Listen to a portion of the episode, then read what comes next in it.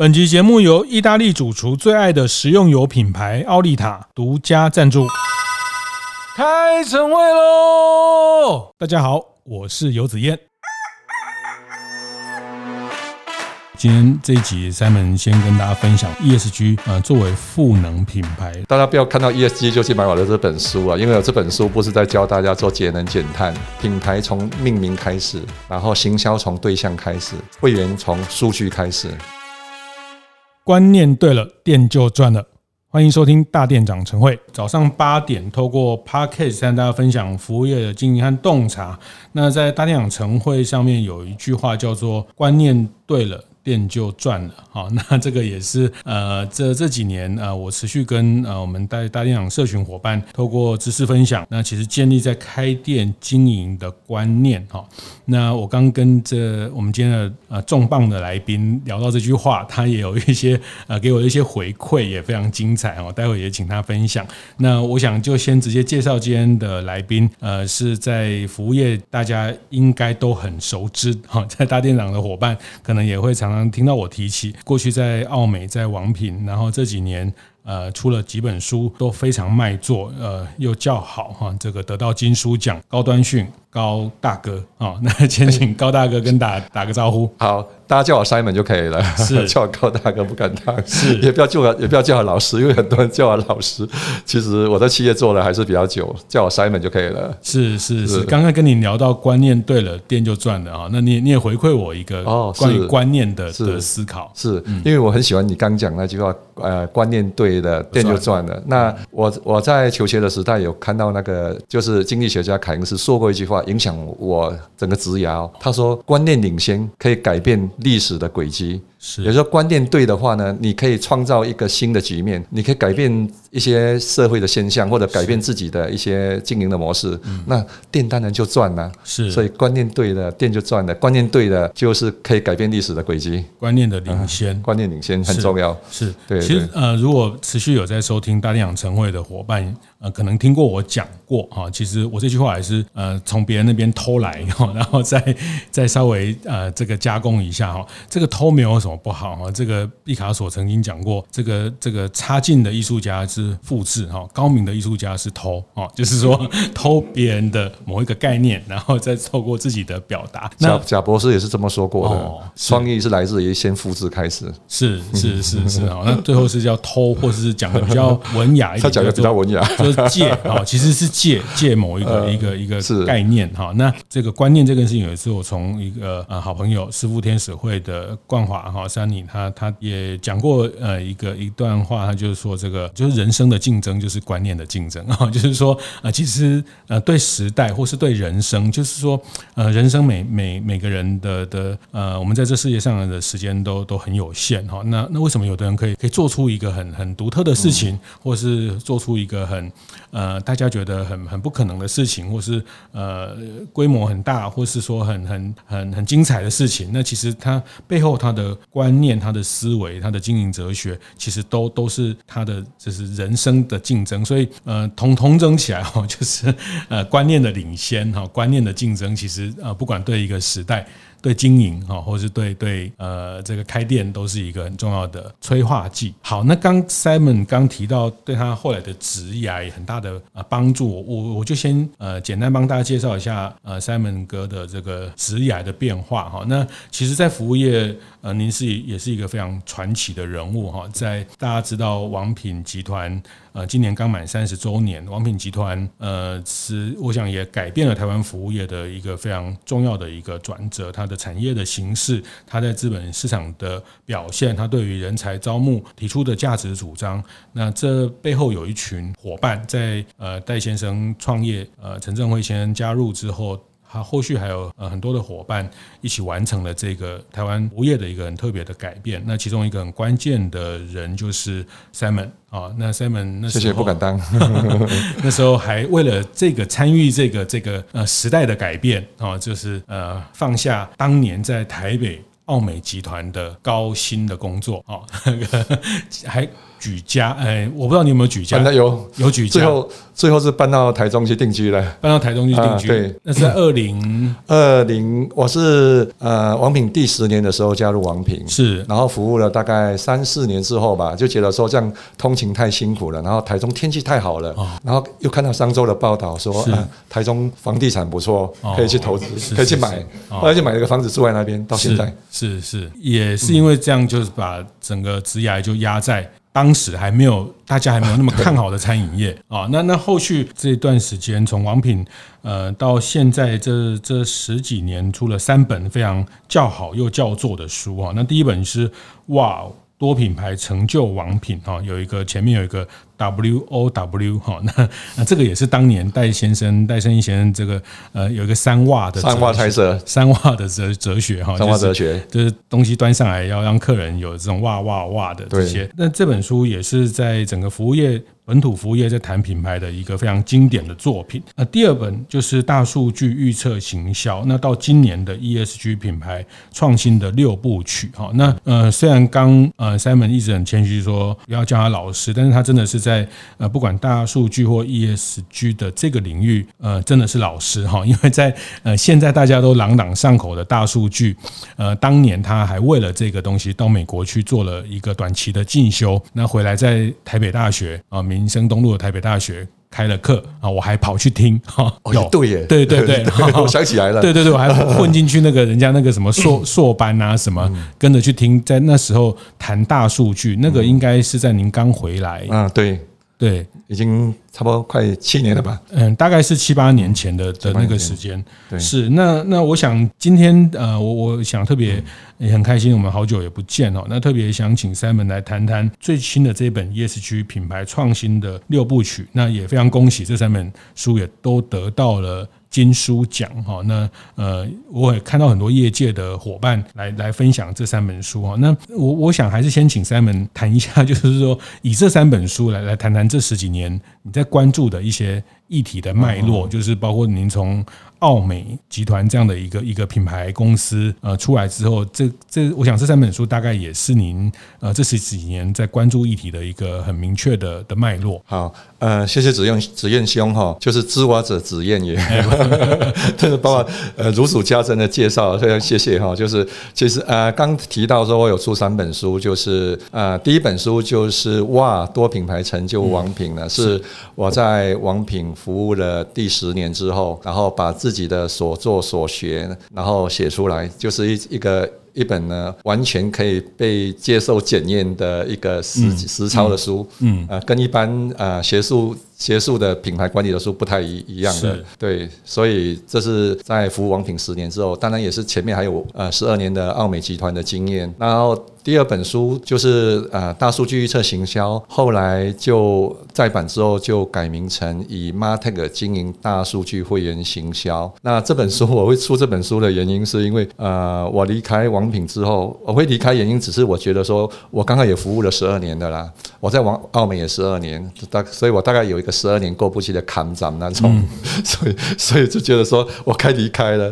那离开了之后，我就觉得说哇社会变化太快了，就像刚刚子燕刚讲。讲了说，现在有很多社群啊、p a c k a g e 什么之类的。那我觉得说，我应该去学一点新的东西啊，每十年念一个新的技术或者功夫出来啊。嗯，所以我那时候就到美国加州大学就尔湾分校去进修大数据预测科学。回来之后，我就写成了这本书，就呃大数据预测行销或者以 MarTech 经营大数据会员行销。因为后来我认为说，企业经营到最后啊，它对外只有两个资产哦，不管是大企业或小企业，你想想看，它是对外哦。最终对外只有两个资产，是一个就子燕刚刚一直讲的，就是品牌，嗯，对吗？因为没有品牌，你就没有定价权，没有品牌就任人宰割，是对，没有品牌就没有抓住消费者的目光，嗯，这第一个。第二个呢，之重要的资产就是会员，嗯，因为所有的外部的新客人已经饱和了，进不来了，嗯。那你为何不把自己的客人好好的留下来，好好的经营管理，再透过你现在的会员去把它扩大，成为找到更多人，而不是一直去外面做数位行销、数位广告，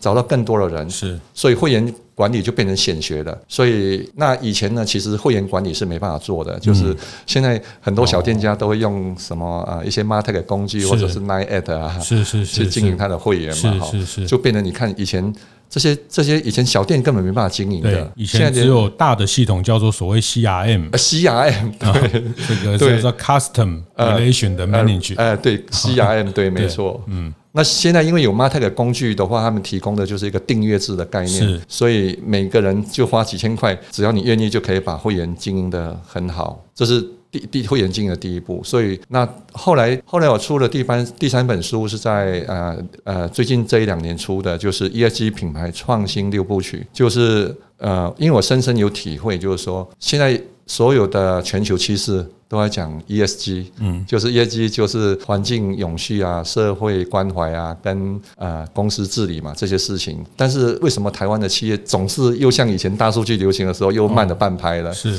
然后。那有些公司其实上市公司他们做的很好，像比方说啊台积电啊、台湾大哥大啊，哦，说远远东集团，他们的在评比上面他们都是第一名的。是，但是我们都反过来问他说，那消费者知道你的品牌做了什么 ESG，能让消费者来推崇吗？嗯，没有，就是因为他们没有用品牌经营的角度去思考，说我做了 ESG 如何帮助我的品牌。更受到消费者的肯定，跟社会的欢迎，是。对，所以我就写了这本书，就是以 ESG 经营品牌，就 ESG 赋能品牌。但是我特别要说明一件事情，就是说大家不要看到 ESG 就去买我的这本书啊，因为我这本书不是在教大家做节能减碳，嗯，也不是教，如果你要成为一个永续长，是。这本书可能也是呃，不是你你可以适合你的，因为我这本书最主要是用 ESG 来赋能品牌。是，所以谈的不是节能减碳的技术，嗯，但是如果你要用 ESG 把品牌做很好，替你的品牌加分，那这本书就适合你的。是这个这个现在讨论 ESG 的一个盲点哈，就是它就等于近零。碳排啊，对，零排碳，真的，这个也是很很很粗糙的一个一个概念哈。对，没错。那可能在工业啊，或是一些一些呃比较重度污染的产业，可能确实这个事情是一个蛮蛮硬的、蛮重大的指标。但是其实 ESG 这个事情，呃，我想呃陆陆续续我在节目有分享一些呃，其实它隐含的蛮多的价值转变，比如说怎么把呃对环境、对呃社区、对呃这个相关人的这个善意形成生意等等。更的一些呃安排哈，那呃，我觉得这个呃，它也绝对不是一个跟流行 哈，就是说，呃，这个有人有说他这 ESG 是不是这段时间大家就在讲就是流行哈，然后就是呃过一段时间又讲一个什什么新的题目啊？那 对这个，我想经过这一两年下来，其实大家也我觉得这个越讨论会越清楚了。那我今天也要特别借呃 Simon 的的高度来帮，特别是您过去也从餐饮的背景出发，然后也也目前也还。还有持续在帮一些餐饮服务业的伙伴，呃，做做一些顾问的服务等等啊，所以我也比较想听听您怎么从这样的角度来来提醒，或者来跟比较中小型的服务业来谈谈 ESG 这件事情。不过您刚谈的这个企业经营，最终它能留下来就是一个叫品牌，一个叫会员会员哈。那这个我在很多的公开的一些分享，我也常常呃在讲到，特别是会员这段这个部分哈，就是呃我用一个比较容易记得。的话就叫做有粉丝有财哈，有粉丝哈，有粉丝哈，有 fans 啊，有粉丝，你就就有钱呐，你就有财富，你就可以持续成为一个资产。哦，所以在这个时代，呃，不是说他呃必然要当当网红啊，当什么才要去经营粉丝，粉丝就是一个会员的关系，是一个一个会员的连结哦。所以呃，这个在新零售的这几年下来，大家都很清楚厂货哦，那人这个角色其实呃，在在接下来的时代，因为因为商品的泛滥，商品的供过于求，人最后其实。会员的经营、社群的经营、粉丝的经营，这是企业它它必然最后呃，如果我们说以终为始、以终点为始的话，最后企业可以累积下来的价值。节目进到这里，稍微休息一下，和大家分享节目合作伙伴奥利塔的相关讯息。奥利塔学院是为了推广意大利料理技术与文化而设立的，作为意大利料理育才及交流的场域。课程参与对象包括专业厨师及一般料理爱好者，定期邀请国内外专业主厨授课。相关开课资讯，请搜寻脸书社团“意大利厨房”。人最后其实会员的经营、社群的经营、粉丝的经营，这是企业它它必然最后呃，如果我们说以终为始、以终点为始的话，最后企业可以累积下来的价值。嗯、没错，就是品牌加会员啊，就是企业最终可以累积下来的价值。因为会员的经营，就是我我常会这样跟大家分享的、啊，品牌从命名开始，然后行销从对象开始哦。会员从数据开始，所以刚刚你讲到说，会员就以终为始，以终为始的概念就是大数据的概念，就是我们有了数据才去知道消费者喜欢什么，才去研发。那早期的话，我们是从上而下，就是说啊，我们的研发这一道菜，或者是出这个商品，但这个商品是不是消费者要的，其实我们不知道，因为我们没有数据。对。那现在有了数据之后，我看完数据之后，哎，消费者都跑到呃南京东路二段这里面呃来吃。呃，拉面，拉面可能是这里面有很大的拉面的市场，嗯，或者是隐含的拉面已经饱和的讯息，是你不适合到这里面来开店。那这个决策呢，就是所谓的以终为始的概念。哎，对，那现在企业的需要经营会员，你如果把会员做好，事实上你就从数据开始，是你可以得到啊非常非常大的好处。你刚刚讲说品牌，品牌从命名开始，命名对，然后。呃，行销从对象开始哦，然后会员从数据开始是。那因为很多企业啊，他起起名字啊，就是他随便取了一个名字，但是这个名字呢，其实。就是不太好沟通。对，像你刚刚跟我们分享，明天有人要邀请你去 去一家一家一家新的餐厅、餐酒馆、餐酒馆，但是那名字你的念不太，他名字我我念我念给我们制作人听，他都说啊，你念错了。他我说我念错了，我说我是消费者，我就很因为很多面包店，他很喜欢取那种类似法文腔的啊，这种什么拉拉什么什么这种啊，这个但呃很美哦，很很有意义，对，但是他他难沟通，对，难沟通，嗯，命名。还是要简单开，至于他要走什么发式啊，什么产品的风格啊，嗯、他可以从里面的内容再去调整。品牌从命名开始，对，命名一定要对，因为命名对我今天跟你讲说我要去那个餐厅吃饭，就说，哎，我要去王品，你看。马上都知道了，但是我如果跟你讲那个什么旺什么旺什么 stack 那个，那就输输定了。是，那那可能你听完就忘记了。是是，所以你有在帮人家看这个命名。有些人开店的命名是去宝贝，呃 呃，宝贝，应该这么说。你如果命名不好，你还有机还是有机会成功。是啦，是。但是你的口袋要够深，对吗？是是。但你口袋不够深，你要有效率一点。好的命名会让你效率周转的效率变快啊。是是，传播的效率。传播的效率，对你们做。我也我也看过一些，我也蛮常注意这些店店的名字。有的有的名字，他可能我想应该是老师建议他，所以那个名那个名字就就是一个不是常用的字。他为了让大家念对，有没有？你们看过那个招牌还加注音符号？对，没错，那可能就是老师在指导的。对，他也也也不错啦，也生意也不会说这样就不好，只是说。传播效率会比较差，传播效率比较差，你会成功更久。嗯、是这个我我我我想起哈，这个我看过这个在当时统一超商啊，徐崇仁先生他也很重视。您讲的非常关键哈，品牌从命名开始，呃，所以那时候他们在推咖啡的时候啊，这个他们的企划部门也推了很多啊，什么什么 aroma 啦、芬芳啊，什么这些很多，他是最后最后他说这个都太复杂，太复杂，记不得，最后就 City 咖啡。对，City 是每个人都知道，台北 City，对，City 咖啡，对。没错，这是一个例子。另外一个，那个他们在做那些那时候，他推新的服务，推现在大家熟悉的这个，在在去便利商店可以去去买票啊，去缴罚单啊，什么印什么水电费啊，什么这些买演唱会的票的那个机器，那个 Kiosk。哦，哎，最早那个台湾有没有这种东西？大家那个叫什么 Kiaska，Kiaska 就是什么什么什么销售的什么什么整合什么什么？那最早那他们就企划部就命名说，哎，那我们要怎么跟消费者沟通？这个 Kiaska 阿嬷也不会念啊，阿公也不会念哈。结果他们也想了半天，最后现在是大家叫什么？iPhone。哦，就是说就蹦，就是说那时候徐崇文先跟他们开会就蹦啊，反正就是一个 iPhone 啊，iPhone 啊，哈，就是这个老幼能解哈，啊，这个就不要再再讲那些洋，亚斯克，亚斯克是比较凉，对，所以同 Seven 后来就叫这个这个 iPhone 啊，这个名字也是这个徐崇文先生一直推翻他们这些企划部想的一些啊，很很有文雅、信雅达，或是很有这个这个哎，对，但是他就是记不得哦，所以这个被被。被许嵩先记得看过几篇文章讨论，一直一直继续去被他被他打枪，他说不要这个不行，好像最后用 iPhone，他觉得很好，嗯，没错。其实好的领导者或者好的创业者，他本身就具有行销的观念，哦，就是事实上每一个创业者如果懂得行销，他就如虎添翼啊，是对，是，所以品牌从命名开始，对，就是就是好产品自然卖，好行销大卖啊。哦，对，大卖好品牌就一直卖，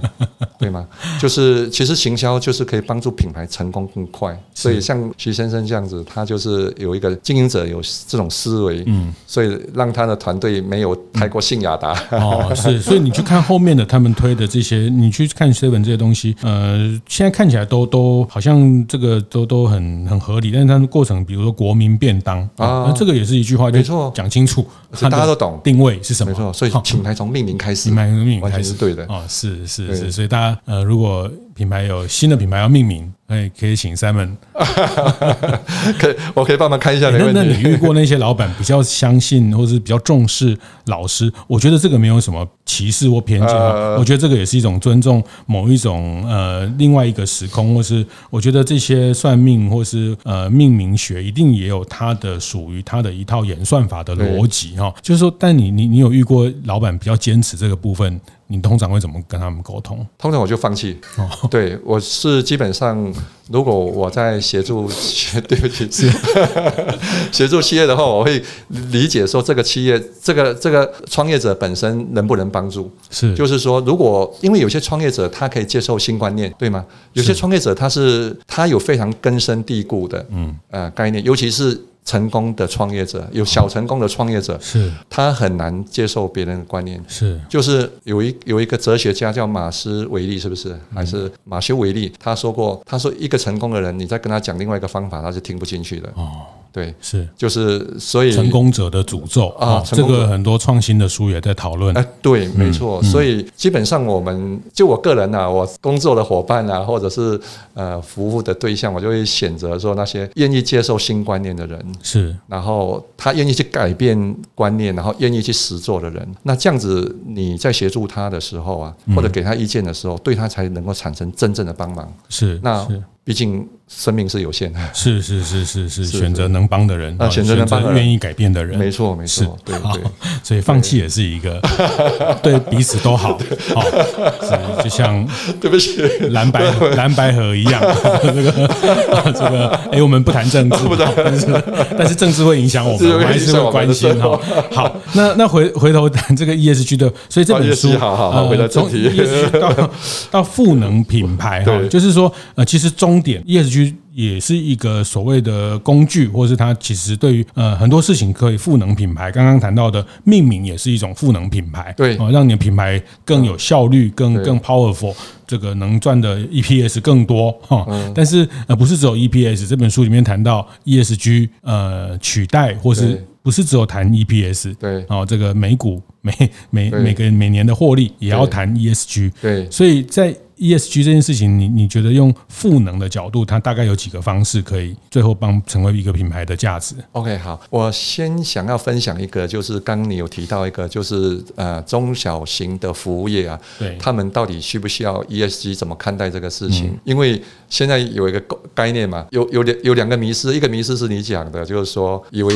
ESG 就是节能减碳，对对吗？另外一个迷思就是 ESG 是大企业才在做的，小企业不做，它不会怎样。嗯、但是这个是完全是一个很大的误解。呃，为什么中小企业或者是中小服务业呢？他们也要做 ESG？我先请教子燕兄一个问题，就是说，你觉得 X、Y、Z 三个世代啊，哪一个世代的消费者呢，会天天带环保杯出门？是哪一个世代？是 X 世代比较传统的 X 世代，还是比较现在的 Z 世代？嗯，他们会天天准备一个环保杯出门？当然是年轻的伙伴。但是我们可能是哎、欸、年纪大的人他比较呃节俭啊，或者是什么什么可能会带，也有可能嘛，对不对？对对对对。但是实际上就像你讲的，根据调查哦，就是东方先生有个调查，他是这样说的：会天天带环保杯出门的人，有四十二 percent 是 X 世代的人，嗯，但是有四十六 percent 是 Z 世代的年轻人。也就是三十岁左右的年轻人，也就这些年轻人呢，他其实更重视整个 ESG 社会的发展。所以我在增大也有在兼课，然后我就发现，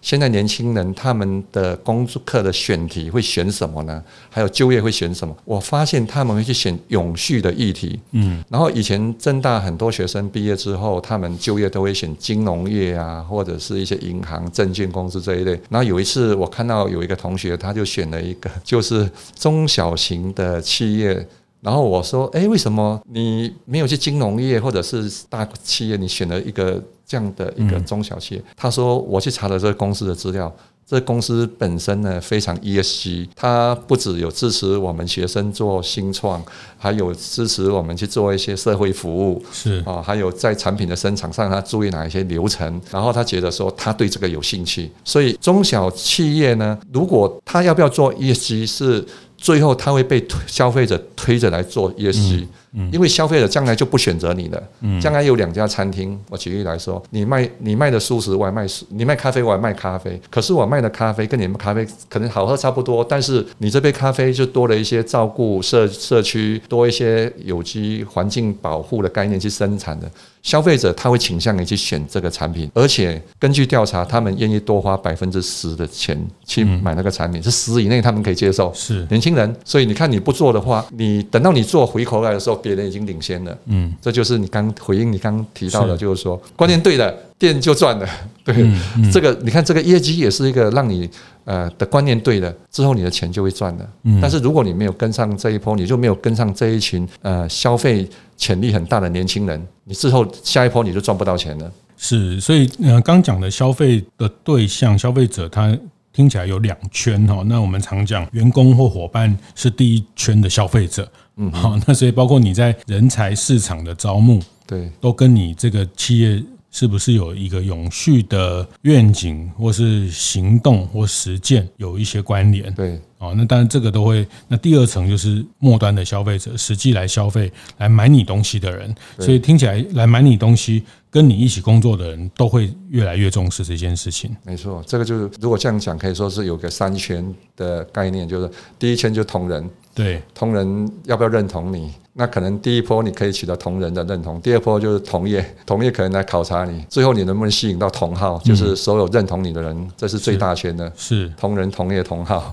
嗯，所以要把这个做大，就一定要往这方面去走了。嗯，对，但是呃，有些事情也不能做太早 哦，也就是说，呃，这个先先行者，呃，太前面它会变先烈哈，就是说，呃，大家在这个市场里面，呃，比消费者的期待再多一些，在在比消费者的观念再领。先一点点，其实都是一个进步的的价值哈。那我我想待会也请呃 Simon 来来谈谈，有一些比较具体实践的的建议，或是你看到哪一些例子是你觉得在比较呃服务业这部分做的。呃，比较比较好的部分哈，那我觉得有一些呃大型的服务业也开始在做，像呃竹间也开始设永续长啊，那也是我们塑凤以前呃也是过去在王品的伙伴。伙伴，好，那他现在在竹间呃火锅集团担任永续长的角色啊，因为火锅我也跟他聊了。一下，他说，呃，因为火锅会用到很多的在地的食材啊，等等这些东西。那在整个消费的过程，怎么样可以呃有一个对环境、对产业向上下游的供应的角色，可以有一个扮演一个一个积极的这个永续的角色。这个也是逐渐这两年在在在转型过程，在想要去呃成长的这些部分哈。那嗯，当然所以开始有一些企业内部。有一个这样的专职，那有一些开开始从一个呃委员会形成委员会的方向，所以这边你你会有看到哪一些是在永续的这个事情上比较能落地的做法？嗯、好，其实呃一些嗅觉比较敏感的服务业，就就像你刚刚提到的这个竹签，或者是像呃麦威登哦，那。他们也有设永续委员会，嗯，在推动这种呃 ESG 的进行。那事事事实上，就是说，呃，先行者收获的时候是最多的嘛。那其实这些做法呢，我觉得我们不要把它想成第一个是做这件事情成本会很高，嗯啊，因为很多人会觉得说啊，我去做这个 ESG，比如说呃，不管是 E 或 S 或 G，可能会增加公司的成本。事实上，你做了之后，比如说以节能减碳来说，你初期可能需要一个人，你是成本增加了。就像啊，逐渐投资的苏凤，苏凤是一就是一个人才，但是他初期就会增加成本。但他如果能够把这个推动开来之后，他可能在公司内部里面很多的成本就会降低，食材就优化，消费者就会。更多类似这样，它反正整个成本是降低的了。那企业这些企业要选择哪一些选材来做这个 ESG 的话，我我个人从品牌的角度来看的话，就是有三个方向啊。第一个就是要选择跟品牌有关的议题，第二个是选择跟产品有关的，OK。第三个要选择跟什么呢？跟啊、呃、你的对象有关的。嗯，那我先从比较容易理解的，就是说选择跟呃。产品有关，比如说，哎，我们现在是一个服务业，我要怎么去做这个业绩的选题呢？如果是一个餐厅，他选的就是跟食材有关的议题。嗯，如果你是卖洗发精，你就要去选择它包装，因为洗发用要包装，塑胶包装最多。对。那如果你是一个运动品牌的话，嗯，那你做鞋子肯定用一大堆的塑胶，嗯，你要选择跟塑胶有关的议题。那对于如果是我们若以是餐饮服务业。为导向比较多的话，那可能就要在食材的领域里面怎么去深耕这个领域，然后最后做了之后，最重要也要适度的让消费者知道，让消费者认同啊、呃，你这样的观念之后，消费者在选择品牌的时候，然后才会选择你嘛，嗯，那店就赚了，嗯嗯，嗯 对，类似这样。选材上跟自己领域有关，呃、跟你跟跟你跟你自己的呃。呃，领域有关，呃，你甚至看你是什么行业，对，嗯、不同的行业，它选材是不一样的，就是那绝对不要选别人已经选过了，就是像比如说 ESG 的 S 社会关怀这件事情，有些人就会选择什么路跑，对，嗯、可是路跑，台湾有些大企业已经做得非常好的，嗯、你就不要再选择路跑了，嗯，因为这个议题你选了之后，等于帮他作价，哦，大家都以为是哦那个什么付某某公司做的，哦，或者是净滩。啊，对对，净滩就已经这样做了，做很好的，是。对，那你你。进不完。啊、呃，对呀、啊，进不完。不然，如果你要做，就要有不同的做法。嗯。啊，是这个也是书里面谈谈到。我觉得呃，在 Simon 长期的呃，或是他刚刚破题就讲企业最后能累积下来的一个，就叫品牌啊，一个就叫会员社群哈。那品牌这件事情，它包括我们在做 ESG 这些事情，它都回到品牌的呃，怎么去创造品牌的？我们常讲要有它的 USP 啊，这个 unique 的这个叫 selling proposition 或者 selling point，selling point 独特的差异点哈，这个叫差异化的部分。它的 USP 的定位的策略，它其实在 ESG 都要把它放到你的品牌的地图、你的品牌的这个坐标里面去去看待，是这个意思吗？没错，就是说你的你的产品或服务或者氛围，也就是说经营整个服务业最重要的，我们有一个概念，就是红三角酷，就是酷就是 very cool 的那个酷哈，红三角很酷的那个，就是呃产品服务氛围。你的产品服务氛围呢，一定要有符合 USP。就说如果我开咖咖啡馆，是那现在咖啡馆已经杀成红海了，可是咖啡的市场很大啊，你觉得能不能做？如果能做的原因呢，是因为你有一个独特的销售主张产品，比如说呃，还有人去开咖啡馆，像他就开了一个什么呢？就是请最著名的咖啡师驻点，嗯。那有些人开咖啡馆呢，他的产品就有独特的销售服务差异化了嘛。有些人他可能是说，我把咖啡馆呢就开在某一个山上，某一座山上，再远的地方还是有人去吃那边喝咖啡，甚至有人开在宜兰开铁板烧，对吗？还是有人千里迢迢的跑去吃他的铁板烧啊。但是，但是。这就是呃，在服务上面的差异化，跟氛围上面的差异化的不同。是。那如果我们做相同的东西，呃，跟别人是一样的，事实上这个产品大概是百分之八十是应该是红三个月，然后再过三个月应该就是大考验。嗯，所以一样在做 ESG 这件事情选题的时候，也要去思考它是不是独特哈。那对，嗯，当然有一些事情，这个也不是说为了去做。宣传或行销哈，因为它成为我们品牌在追求的价值跟差异的时候，它也会影响整个内部的呃组织在在呃经营的思考，在做决策的时候的一个牵引的方向嘛。因为品牌就是大家共同决策最后的一个呃指北针，总体的总和，对总体的总和，对是。所以，呃，没错，刚刚子燕讲的，就是不是为了做而做，是我们做这件事情是要有我们的差异化，嗯，啊、呃，能够 ESG 为品牌赋能，嗯，这样才能够在整个呃消费者认知里面突出。那另外现在有个观念啊，就是说有些企业其实做很少，他说很多，哦，对，比如说，呃，我是什么呃某某的有什么容器材料，结果你去检查，他根本没有做那些事情。是是我是有机的，说事实上可能是没有，或者是我是回收。可他很多东西可能还在做一些污染环保的事情，就是就是说的事情跟做的事情是不一致的。那这件事情在这个整个 ESG 的概念里面叫做呃 green washing，就是洗洗绿，是就是洗绿。我们有时候呃漂绿啊，就是我们有时候漂白嘛哈。有些人是把自己漂绿，跟政党无关，就把自己漂绿。那事实上这些漂绿就会带来很大的品牌危机。像国外有一些大企业。他们就觉得说，因为 Z 世代都在追随这个 ESG 的概念，所以他们就到处去宣传，他们啊啊要种多少的树，然后节能减碳多少。最最后呢，呃，有就有团体出来检验你，你说你要种树，但是你其实没有，你其实你的加油站呢，那种点越开越多，嗯，那你这点越来越多，其实你还在耗费整个能源越来越多，你并没有用更省事的方法去做这个事情，嗯，结果后来就是一一被打脸，是，那这个就是。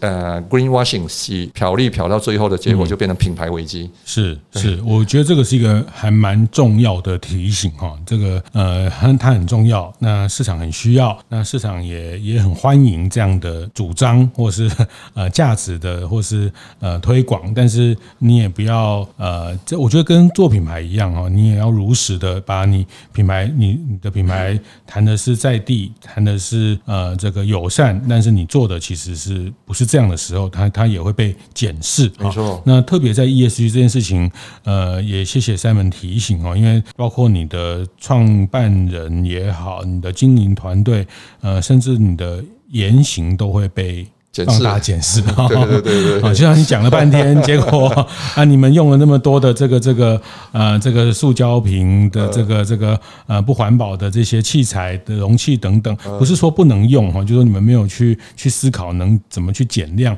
或者是你们在很多的言行的呃在社区上的一些表现，在社区跟这个这个这个社区的活动呃，其实并没有表现出你们讲的那个样子，是。没错，所以呃言行一致很重要，所以。我比较喜欢讲的就是，你做的事情一定要有所本，嗯，就是说你绝对不能没有的东西把它吹出来。但是你你有的东西，如果站在品牌的角度，你可以跟说的漂亮一点，那是 OK 的，是对吗？因为我们是。实实在在在说话，只是用一种不同的角度，消费者喜欢的角度去说话。嗯，好好，谢谢谢谢，今天这一集 Simon 先跟大家分享 ESG，呃，作为赋能品牌，然后呃，这个品牌从命名出发哦，它是最后呃在企业的经营，它最后累积能透过品牌跟呃会员得到的一个比较长期价值的这个很明确的经营方向。从他呃这十几年呃的几本书，包括他前一段。段时间在服务业，在比较大的呃这个澳美这样的集团服务不同产业，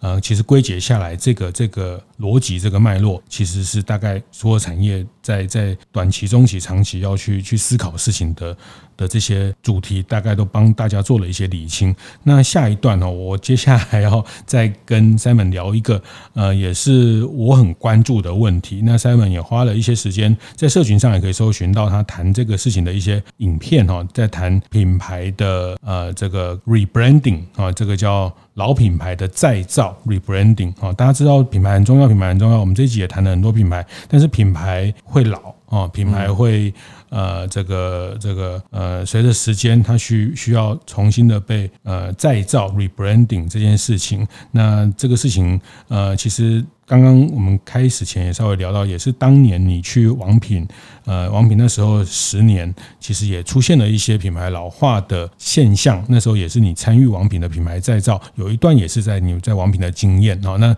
待会也也再请 Simon 跟大家分享。那这段先到这边，谢谢 Simon 今天跟大家谈 ESG。好，对谢谢子燕兄邀请我来，给我这个机会来跟大家分享，谢谢，谢谢。会后记得在 Apple Podcast 订阅、评分、留言。有任何想在晨会上讨论的议题，也欢迎提出。大店长晨会，下次见，拜拜。